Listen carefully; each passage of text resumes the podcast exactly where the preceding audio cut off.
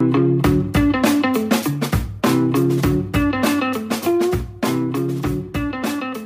and welcome to another episode of the podcast from Feld ins Regal. Today we are going to be talking about the INCAS project in Colombia. INCAS is short for Iniciativa Cadenas Agricolares Sostenibles. And for that, we have Joel Brounen from, from Solidaridad as our guest today. And Solidaridad is supporting us in the effort in the regions Meta and Caqueta. So welcome, Joel. How are you? Thank you. Uh, and yeah, nice to, to talk to you from uh, Colombia uh, for this INA podcast. As we have lots of listeners from Germany and some might not be aware of the work of Solidaridad, can you tell us a little bit more about the organization? Of course. Well, my name is Joel Brounen, and I'm the uh, director of Solidaridad in Colombia. Uh, Solidaridad is an organization uh, with over 50 years of experience in working with sustainable supply chains. Uh, we're a network uh, working in 40 countries with approximately a thousand employees. And in particular, we are working in uh, Colombia with specific supply chains such as coffee, cocoa, palm oil, banana, uh, dairy, uh, beef, uh, products that are mainly agriculture of a background. And we what we develop particularly is digital solutions. We work on educational solutions, access to finance. Um, we work on certain studies, sector studies, and we also work on the facilitation of certain uh, cross-sector collaboration uh, between different uh, supply chains or uh, supply chain stakeholders. So a wide spectrum of activities actually. And before we get into the discussion about what you are specifically doing in the INCAS project, uh, let's shortly talk about the situation in Colombia uh, first because in the news there's a lot of talk about uh, deforestation when it comes to topics like soy or palm oil and under which circumstances they are produced. In a recent article, I read that deforestation in Brazil's portion of the Amazon increased by 64% compared to April last year. So I was wondering, uh, what is the situation in Colombia right now? Is it the same or is it different? And if so, in how far is it different? I think it's uh, it's a very similar uh, scenario what is unfolding in Colombia at the moment. Uh, what we see at the moment in Colombia is that there is a because the attention has now on uh, addressing the COVID nineteen crisis, a lot of the law enforcement has their eyes on different issues. So deforestation has also gone up in Colombia, and that's particularly in very remote areas of Colombia, uh, basically the agricultural frontier, uh, where uh, the Amazon starts. And this is a very pessimistic scenario, but it is uh, something that we have to work on in, in the coming uh, months to avoid further expansion. If we look at the trend in the last uh, six years, we talk about uh, a, uh, a, rising trend. but we talked about last years, it has gone up from around 100, 130,000 hectares in the early 2010, 2011, 2012, up to around 200,000 hectares of forest in 2017. And if these projections are going to go up, we will uh, be at 360 hectares per year by 2022. Now, um, the government has put in a plan to reduce that growth of deforestation by 30%. So mainly stay at 200,000 a year. That's still a lot of uh, deforestation, and uh, therefore it's very important to um, uh, to even increase the efforts to, to reduce deforestation in, in Colombia. Yeah, and I mean, deforestation really is an ecological challenge that is strongly connected with the economic challenge to to have a sustainable production, to have a sustainable market. Can you maybe explain in how far Colombia tries to react to those challenges in terms of trying to transform their market or their economy? I think Colombia is is leading in some ways in, in transforming its economy uh, and also transforming particularly their agriculture supply chains um, uh, to more sustainability. If we look at deforestation, um, there are currently there have been signed four zero deforestation agreements um, over the last three years. In 2017, it was what the palm oil sector. In 2019, uh, we have seen a, a signing of a, a, zero deforestation agreement with the dairy sector and the beef sector. And then we have also a zero deforestation agreement with the cocoa sector. So you can see there that there is a willingness between public and private institutions to uh, get to uh, common uh, milestones uh, to transform in the coming years. And beyond the topic of deforestation, there of course there are also other issues to address, like for example uh, labor or living income. And from that perspective, what we see in Colombia in the past years, there have been uh, initiatives like the Sustainable Trade Platform, uh, where, for example, in coffee and in palm oil, there have been uh, agreements uh, on also a certain milestone for sustainable production. And with sustainable production, there I mean production certified by one of the voluntary sustainability standards. Um, if uh, Colombia is, in that sense, doing a, I think, a very uh, promising uh, job in that regard. If you look at coffee, we're coming from a percentage of around 40% sustainable production in 2014. If we look at the numbers in 2018, we're about 67% sustainable production of coffee. Um, that means that there's a you know that's a very uh, that's a that's a very good achievement of this country. Uh, if we look at palm oil, we talk about perhaps four or five percent in 2014, and currently we are in a uh, of a percentage of around 20% sustainable, sustainably produced palm oil. So in that sense, there is definitely some achievements, and I think Colombia is is is doing a great job in that sense. But of course, there's still a lot uh, to be done. If we talk about uh, eight, uh, that's around 78% still not uh, sustainably produced. And if we look at, for example, the sales of uh, products like coffee, um, there's a gap between what is being produced as sustainable and what is being sold as sustainable. And that has to do with uh, paying premiums and paying basically for the value of, of sustainable production. So that's something that there's still a lot of improvement areas, but that's, that's definitely something, some of the challenges that we are working on together with GIZ in the INA program. Yeah, you've been mentioning all those different deforestation agreements, and I mean, those agreements are only as strong as their enforcement. Um, maybe you can tell us something about the uptake of those. Well, it, there is this is a voluntary agreement, meaning that um, for the involved stakeholders of the supply chain, um, this incurs not any legal obligations. However, what we have seen, and this is a a self-monitoring of uh, deforestation in these supply chains. And basically is based on having a baseline provided by an institution uh, called IDEAM, uh, that is part of the Ministry of Environment, which basically gives these companies or participants in this in these agreements, because besides companies, there are also civil society organizations on board and also some public entities. And this baseline gives you an idea where deforestation is uh, of has occurred between 2011 and 2017.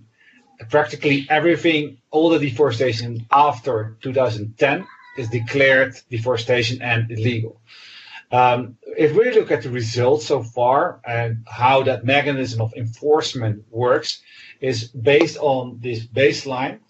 Uh, uh, we compare this with um, the different assessments that companies make uh, in their own supply chain. So their providers uh, should respond to uh, this baseline and the data provided by the Ministry of Environment um, if such uh, deforestation hotspots occur, uh, if there are any providers in those areas.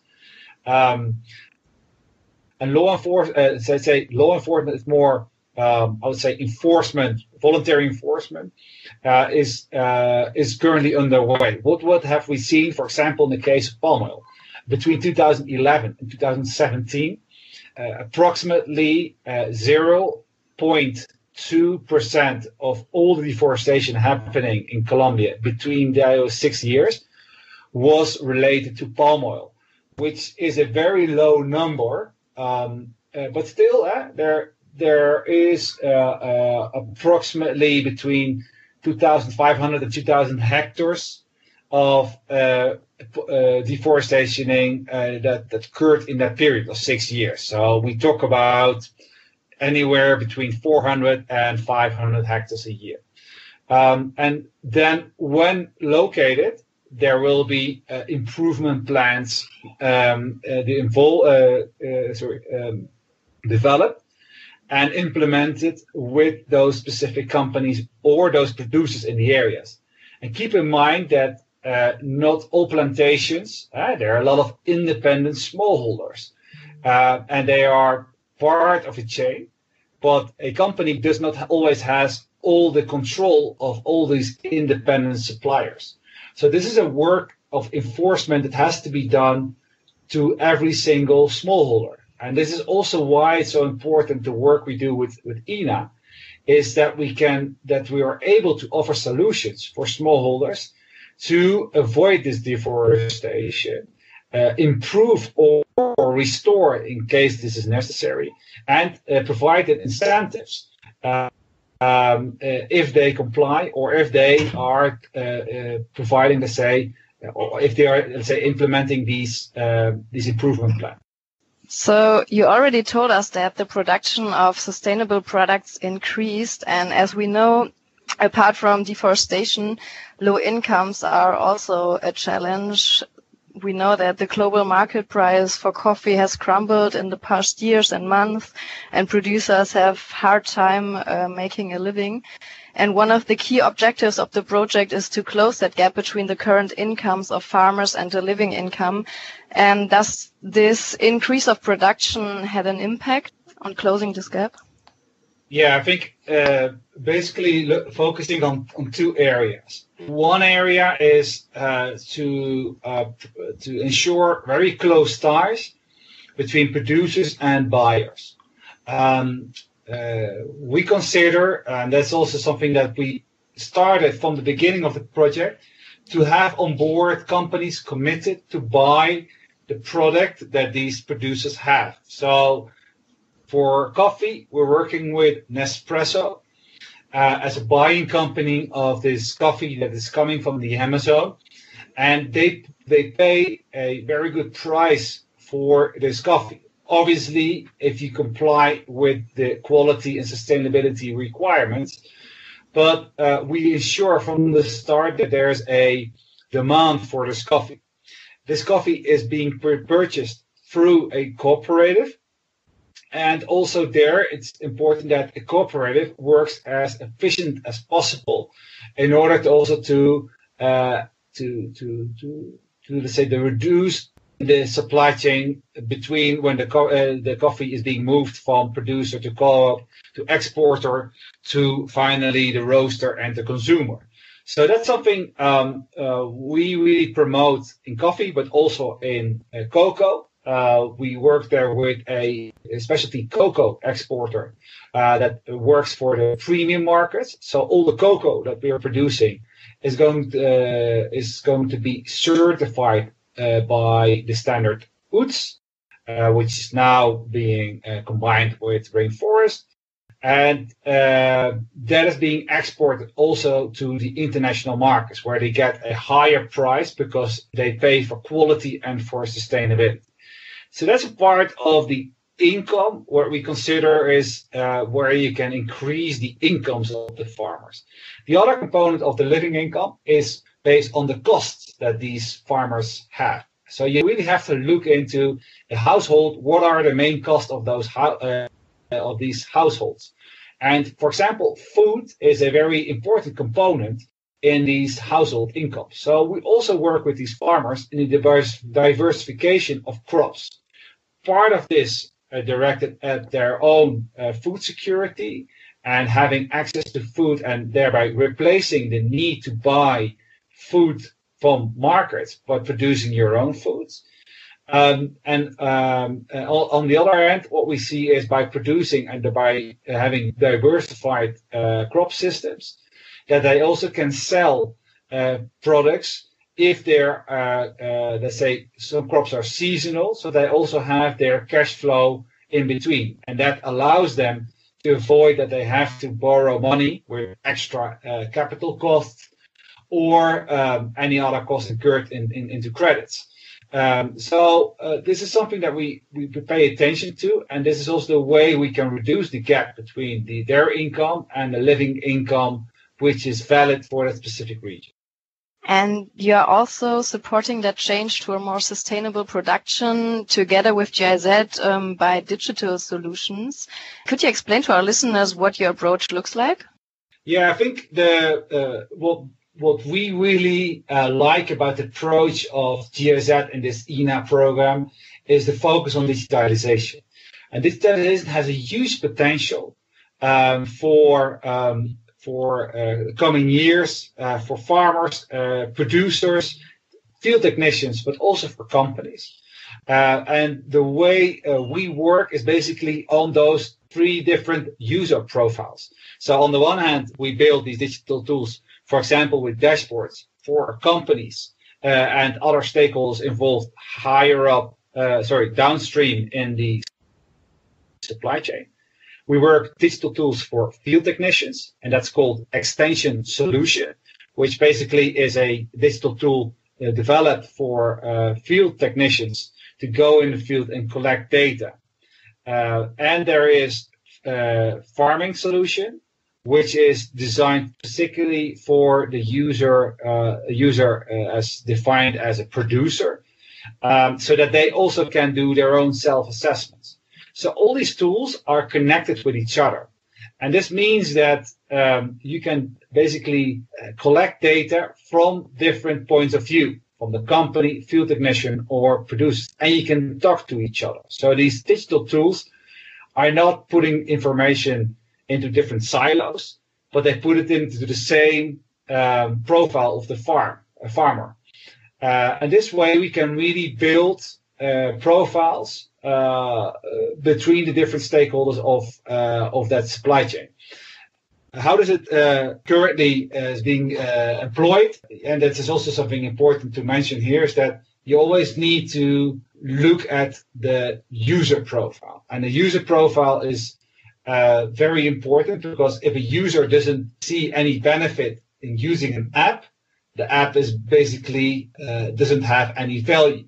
So we really work in the development of these solutions with the users. So we we what we really do is we go to these uh, farming communities and we listen. We, we look at how they use these apps. We look at the penetration of smartphones in the area. We look at how uh, the network coverage is, where are points where they can get data. Uh, and based on that information, we also look at, particularly for the sector, the different criteria, what is relevant for uh, their production uh, in order to, uh, to take them to the next level of sustainability. So this is something that we work out very closely with these communities. And also this is the way we think is forward uh, in using uh, digital tools and digital solutions in supply chains in the coming years. Uh, in other words, make it uh, usable for the farmers and, and, and make sure that there are benefits for the farmer to use these apps. You already told us that you're working together with smallholders. Um, is the use of smartphones and computers widespread in rural areas? Currently in Colombia, we're in the smartphone penetration, whatever we call in terms of how many people do have a smartphone. It's around 50% smartphones. The others have, let's say, what uh, we call the the 2G uh, phones.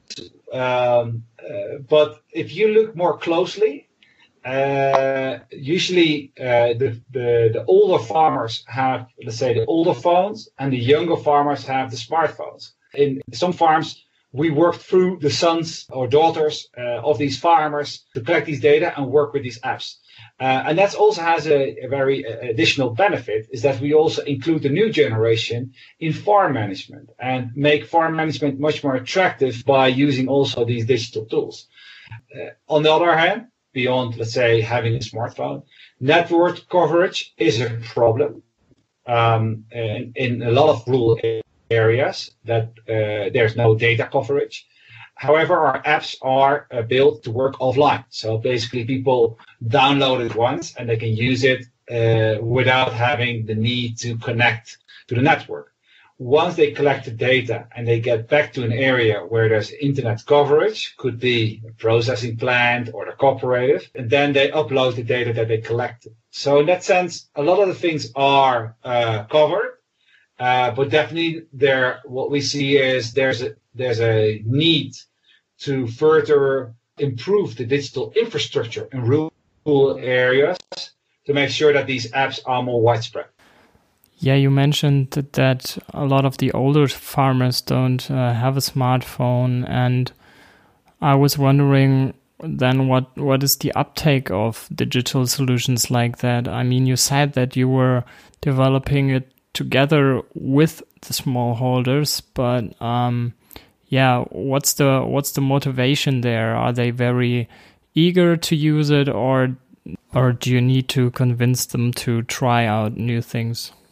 Yeah, so so so definitely not every everyone runs at uh, or uses digital tools from the start. Usually, it's always we call a group of early adopters that start using these applications, and once they are uh, having their you know once they get their results, they have a multiplying effect also around the group. Um, what we, um, uh, particularly for, for farmers that are perhaps not that digitally literate, um, uh, what we included in the in these in these applications is, for example, voice options. So if you're not able to read properly, you can hear the questions, and you simply have to put a yes or no and also, what we do is uh, a lot is being uh, done to ensure there's a lot of visuals. So not so much text, but much more visuals. Uh, keep in mind that this is not only about assessments. We also develop um, uh, training courses and education through a platform called agrolearning.com. And there we offer uh, both for field technicians, but also for farmers, um, materials uh, that are digital, but also can be downloaded. So this is for us what we call blended learning methods for uh, for farmers. So those farmers that perhaps don't use the digital uh, tools that often, we offer them also still complementary documentation on paper. And this is a lot of material. This is also developed, particularly for these groups. Now you can think of uh, games, you can think of uh, videos, you can think of uh, radio podcasts.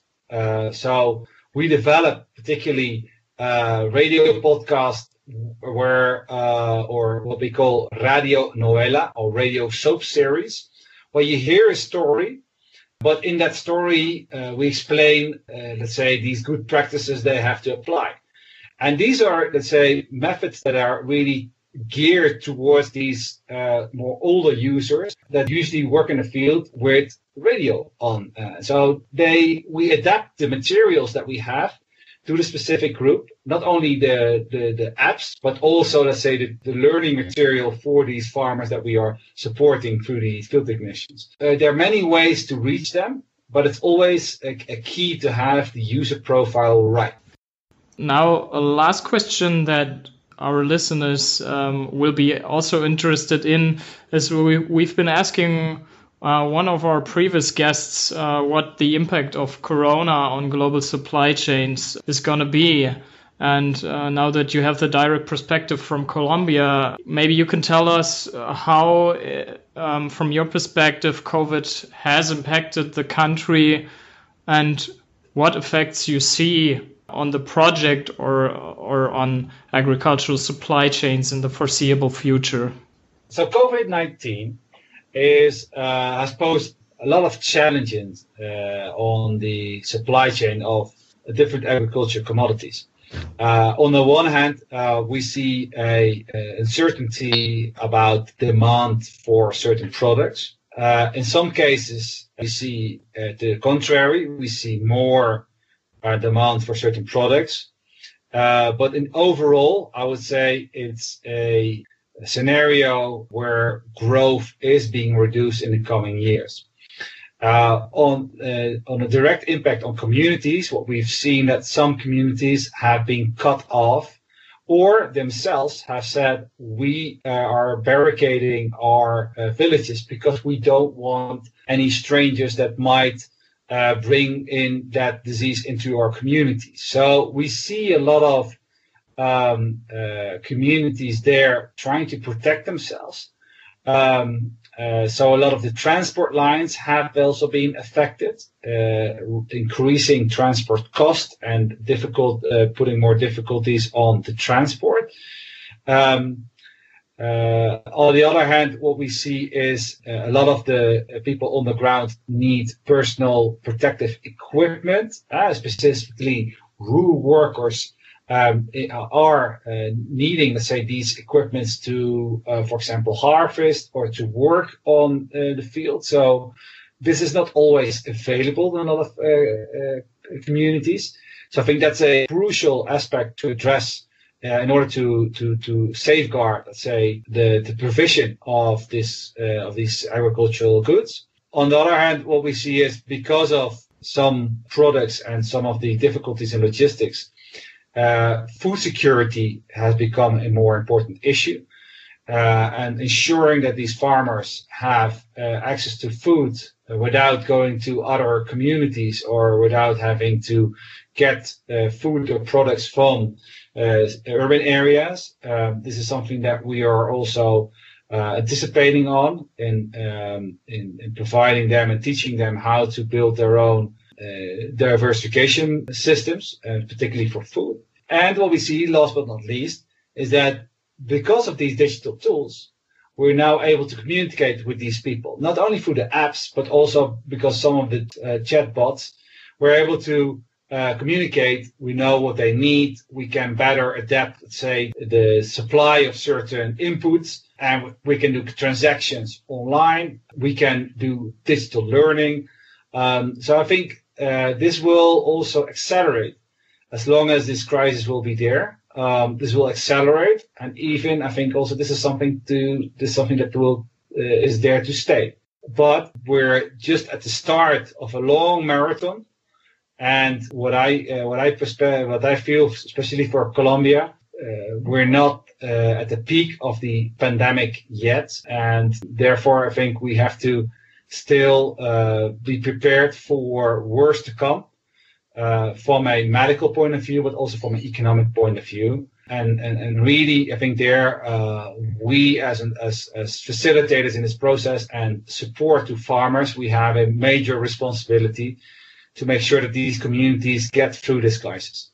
Yeah, Joel, it's it's nice to see that these digital solutions also help during this crisis and we thank you very much for your interesting insight and we wish you all the best for your project. If you liked the episode, follow us and don't forget to tune in in two weeks.